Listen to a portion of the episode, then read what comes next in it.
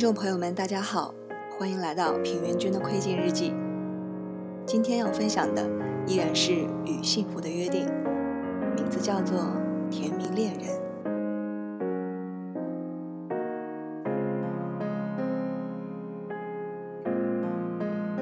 那个夏天是一个整天跑医院的夏天，爷爷心脏不好，住院了，躺在病房那洁白的床上。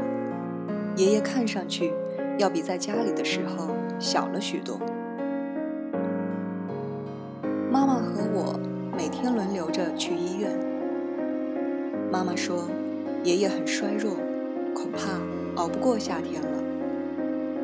可是我觉得，爷爷的精神还很清醒，而且总是笑呵呵的，人也很精神，看不出是不久于人世的样子。再加上我已经定下来十一月结婚，所以我也希望他至少能够挺到那时。一个炎热的星期三，爷爷精神不错，话显得比平时稍微多了一些。麻子长得越来越漂亮了，嘿嘿，真的吗？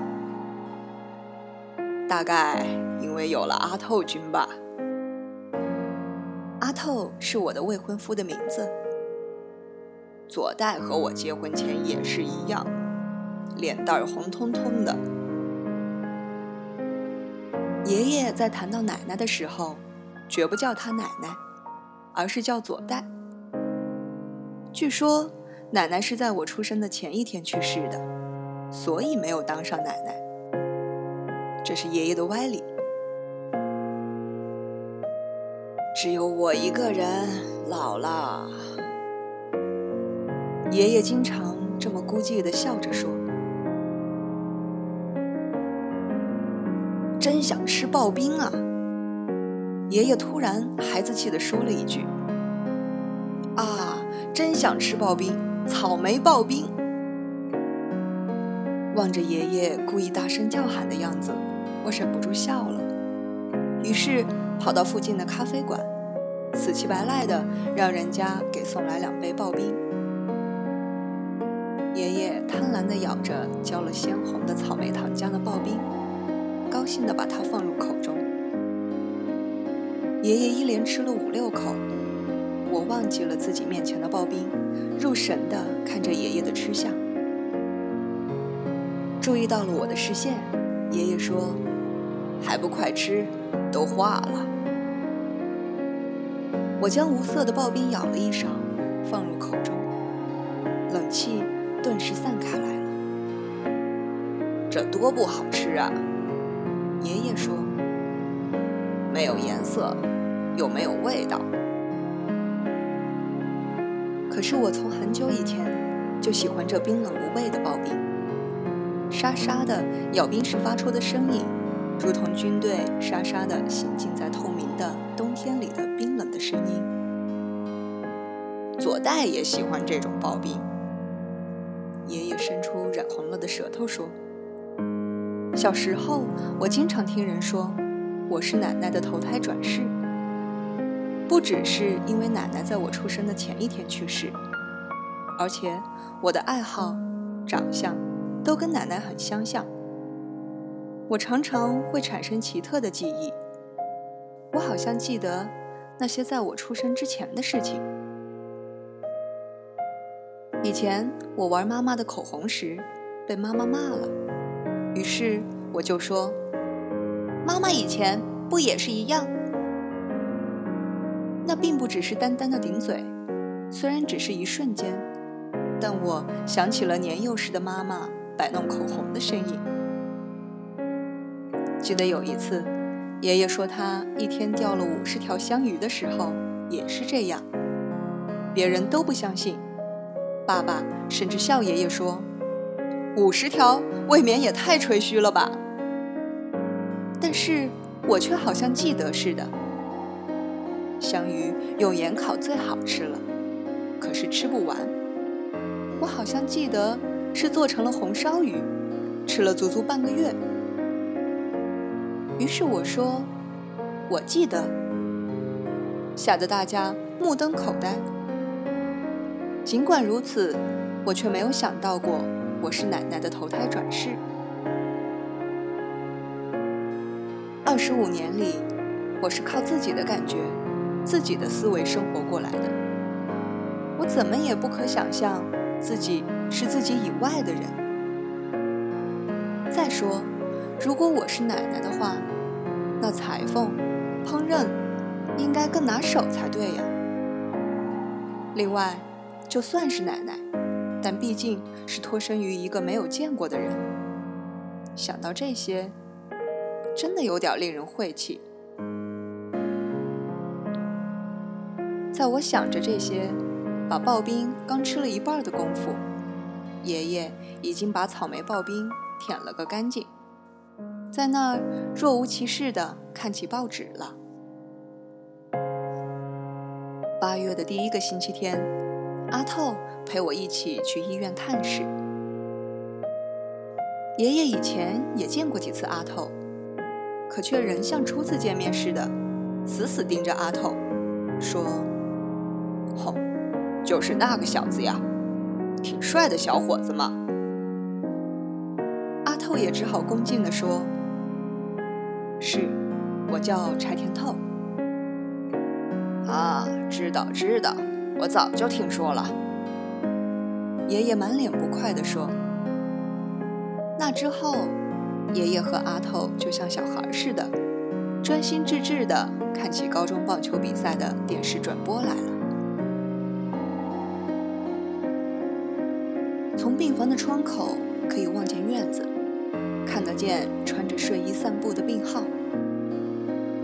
高大的榉树随风摇曳，我们边看电视边吃着桃子。傍晚我们要回去的时候。爷爷突然开始闹起别扭来了，叫着脚疼、腰疼。无奈，我只好决定一个人再待一会儿。当我把阿透送到大门那边，赶回病房一看，爷爷已经没事儿了。他回去啦？嗯。我有点哭笑不得。于是便故意装作生气的样子说：“爷爷，脚和腰不疼啦。”爷爷难为情地缩起脖子，嘿嘿地笑了，说：“ 我有点嫉妒了。”听了这话，我倒有点不好意思了。再给我削个桃子吧。于是。我又削了一只雪白鲜嫩的桃子。窗外吹进来一股很舒服的风。你真的爱着阿透吗？爷爷问。您真是的，那还用问吗？真的吗？爷爷，我害羞的遮掩着。爷爷笑了，又天真明快的说。多好啊，夫妻！当时我们两个人吃的桃子，竟是爷爷吃下的最后的真正的食物了。第二天，爷爷病情突然恶化，只能靠打点滴和吃流质食物汲取营养。爷爷躺在病床上，一天天瘦弱下去。但只要我一去，他就会笑呵呵的。到了九月，爷爷看上去似乎有好转。那天，他用蚊子叫一样微弱的声音，清晰地对我说：“啊，真想吃无花果呀，熟透了的，软乎乎的无花果。”以食为乐的爷爷，竟然只能依靠那乏味的流质食物活着，让我感到不可思议。见爷爷又重新恢复了食欲，我高兴极了，马上去了水果店。医院边上的水果店店主真是看透了人心，不住地说着恭维话：“是探病吧？这么热的天气，真够您受的。”说着又加了一句：“无花果好啊，营养价值高，吃了一定恢复健康。可是，没有等到吃无花果恢复健康，当我回到病房时，爷爷已经死了，就这么简简单单的去了。我虽然不是爷爷带大的，但亲眼目睹着爷爷的死，一下子茫然了。我有点受不了。我用医院的公用电话给家里打了个电话，又给阿拓公司里也打了电话，然后回到病房，望着爷爷的遗容，一张毫无表情的脸，我一动不动地愣在那里。但没有流泪。左代，左代，听见身后传来的声音，我吃惊的回过头去，爷爷站在那里。左代，出来吧！我紧张的几乎喘不过气来。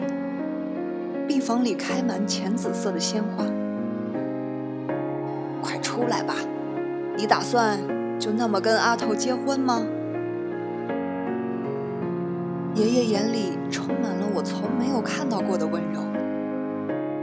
哼 说什么呢？我不就是想待在你身边，才来到这里的吗？我不禁一惊，说话的竟然是我，可又不是我，那是从我嘴里发出的声音，但不是我。我知道，所以这二十年里，我一次也没有拈花惹草。呵呵，有那么一次，但是我不会往心里去的。我身不由己的从椅子上站了起来，走到爷爷身边。虽然头脑很清醒，但却控制不了自己的行动了。爷爷挽住我的臂弯。正要往病房门口走去时，却又好像想起什么似的回过头去。我也不由得一起回过头去，发现，在我刚才坐着的椅子上，竟坐着另外一个我，还有另一个爷爷，也端端正正的躺在床上。浅紫色的鲜花妖艳的盛开着，多好啊！夫妻，爷爷对着坐在那儿的我说，在他旁边的那个我点头微笑。我们手挽手打开门，出了病房。在关上门的那一瞬间，我又变成了坐在病房里的我。浅紫色的鲜花纷纷凋落了，妈妈来了，其他几个亲戚也来了。傍晚，阿透也赶来了。一看见阿透，我突然感到安慰，眼泪扑簌簌的掉了下来。阿透轻轻搂住了我。阿透做梦也不会想到，我那时不是因为爷爷死了才哭，而是因为见到阿透高兴才哭的。到了十一月。我们就结婚。